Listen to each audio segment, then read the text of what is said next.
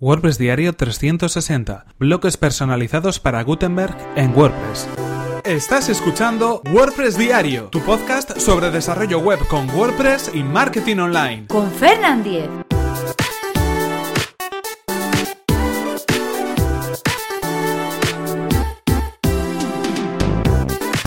Hola, ¿qué tal? Hoy es viernes 8 de diciembre de 2017 y comenzamos con un nuevo episodio de WordPress Diario, donde íbamos a hablar acerca de bloques personalizados para Gutenberg en WordPress. Bueno, explicaremos qué es esto de Gutenberg eh, para WordPress, qué es esto del proyecto Gutenberg y en qué consisten estos bloques personalizados. Pero antes, os recuerdo cuál es el patrocinador de este episodio, que es Raidboxes. Raidboxes es una compañía de hosting profesional especializada en WordPress. Puedes conseguir ahora un 33% de descuento en Raidboxes en tu servicio de hosting completamente gestionado. Accede a readboxes.es barra Fernan y comienza tu prueba gratuita y sin compromiso en tu hosting profesional para WordPress. Y ahora sí, continuamos con el tema que nos ocupa hoy. Vamos a hablar acerca de bloques de contenido, acerca del proyecto Gutenberg y acerca de este nuevo editor visual, este nuevo editor del contenido dentro de WordPress. Bueno, esto es un tema que he tratado en el blog de Betavirs, en betavirs.com, y os voy a dejar el enlace en las notas del programa si queréis saber algo más de lo que vamos a contar hoy.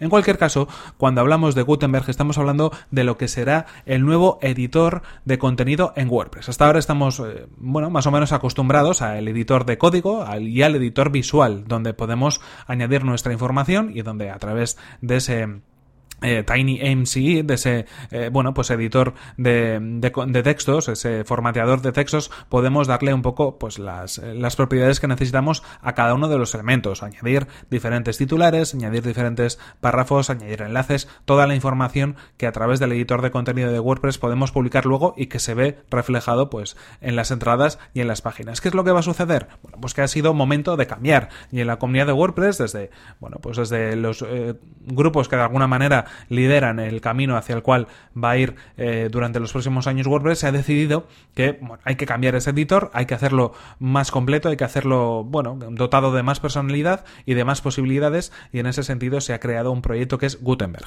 Ya podéis probar lo que es Gutenberg, el el editor de WordPress a través de un plugin. Lo podéis encontrar en el repositorio de plugins de WordPress y podéis probarlo. También os comento que, bueno, si no es una fase beta, es una fase bastante incipiente y quizás os podéis encontrar algún problema o alguna incompatibilidad. Yo siempre os voy a recomendar que si queréis probar Gutenberg como editor en vuestro sitio web, lo hagáis con una página, bueno, a modo de pruebas o donde de alguna manera no tengáis todavía nada mm, publicado. Porque, pues si falla algo, al final hay que tener en cuenta que es algo que está todavía en desarrollo. En cualquier caso, eh, cuando hablamos de Gutenberg hablamos de este editor que va a ser mucho más visual, va a ser eh, mucho más ágil, va a utilizar mucho JavaScript a la hora de poder formar cada uno de los contenidos y cada uno de los elementos de la página y bueno, se va a asemejar un poco más a lo que tenemos todos en mente como un editor visual, un eh, editor donde podemos arrastrar elementos, donde podemos maquetar el contenido en el propio editor de contenidos, donde podemos de alguna manera personalizar mucho más lo que estamos trabajando para luego hacer que eso se pueda mostrar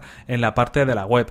Cuando hablamos de editores estamos hablando en muchas ocasiones, bueno, pues de que el la forma de publicar pues avanza en algunos sentidos, sobre todo para los usuarios que están de alguna manera eh, más acostumbrados a esos editores visuales a utilizar este tipo de editores. Es decir, mm, elementos o herramientas que nos permiten publicar el contenido de una manera más sencilla y también maquetar ese contenido para saber exactamente cómo va a aparecer en, eh, la propia web cuando esté publicado. ¿no?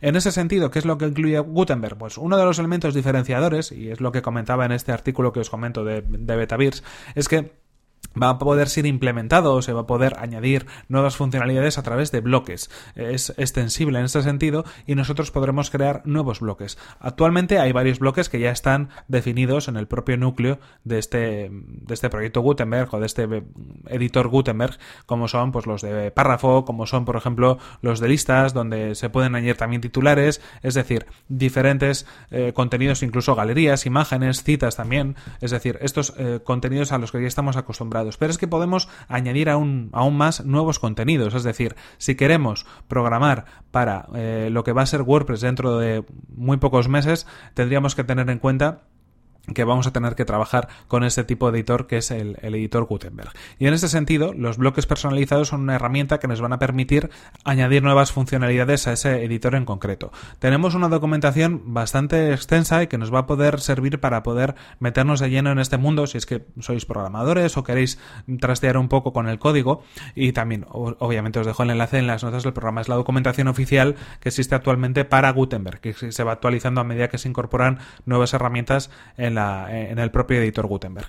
Eh, también hay algunos otros proyectos que son muy interesantes que nos van a dar eh, pues más facilidades a la hora de implementar nuestros propios bloques. Aquí, por ejemplo, pues he podido encontrar eh, algo así como WordPress Gutenberg Boilerplate, que es una especie de framework, conjunto de herramientas, es decir, una forma más sencilla de poder generar nuestros propios bloques de contenido sin tener que hacerlo desde cero.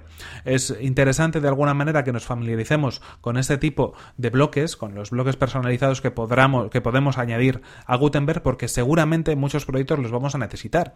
Es decir, hay veces, por ejemplo, que a través de CSS, pues queremos dar algún a alguno de los elementos de, de, la página en concreto, pues un estilo concreto, ¿no? Pues hacer una caja, hacer un botón, hacer un texto resaltado. Bueno, pues en este caso vamos a poder añadir esas funcionalidades, obviamente utilizando CSS, pero también utilizando ese bloque en concreto para que cuando alguien que esté creando un contenido quiera destacar un texto, simplemente tenga que utilizar ese bloque de contenido y escribir el texto sobre él para que luego se publique. Así que es muy interesante de cara a facilitar a los usuarios eh, la edición del contenido y también a nosotros como desarrolladores conseguir en el frontend, en la parte que se ve pública de la web, eh, elementos visuales que han podido ser producidos de una manera más sencilla, ¿no? A través de estos bloques y utilizando todas las alternativas y herramientas que nos ofrece Gutenberg en este caso. En cualquier caso, quería comentaros un poco eh, esta opción, eh, lo que viene siendo un poco Gutenberg y también esta parte en concreto de los bloques personalizados, porque a mí me ha resultado muy curioso, creo que va a ser muy interesante y va a permitirnos que creemos cosas muy, muy muy interesantes para, la parte de edición de, nuestro sitio web creado con WordPress. En cualquier caso, os dejo todos los enlaces en, las notas del programa para que podáis echarle un vistazo. Y en cualquier caso, esto ha sido todo por hoy y aquí se nos acaba el tiempo. Aquí terminamos este episodio 360 de WordPress Diario. No sin antes recordaros que este episodio está patrocinado por Readboxes, una compañía de hosting profesional especializada, como no, en WordPress. Accede a readboxes.es barra Fernan y comienza tu prueba gratuita y sin compromiso en tu hosting para WordPress. Y recuerda, por mi parte, que si quieres enviarme cualquier email, cualquier sugerencia, cualquier consulta, alguna idea para un posible episodio, puedes escribirme a fernan.fernan.com.es o en mi cuenta de Twitter arroba. En cualquier caso, nos vemos en el siguiente episodio que será el próximo lunes. Hasta la próxima.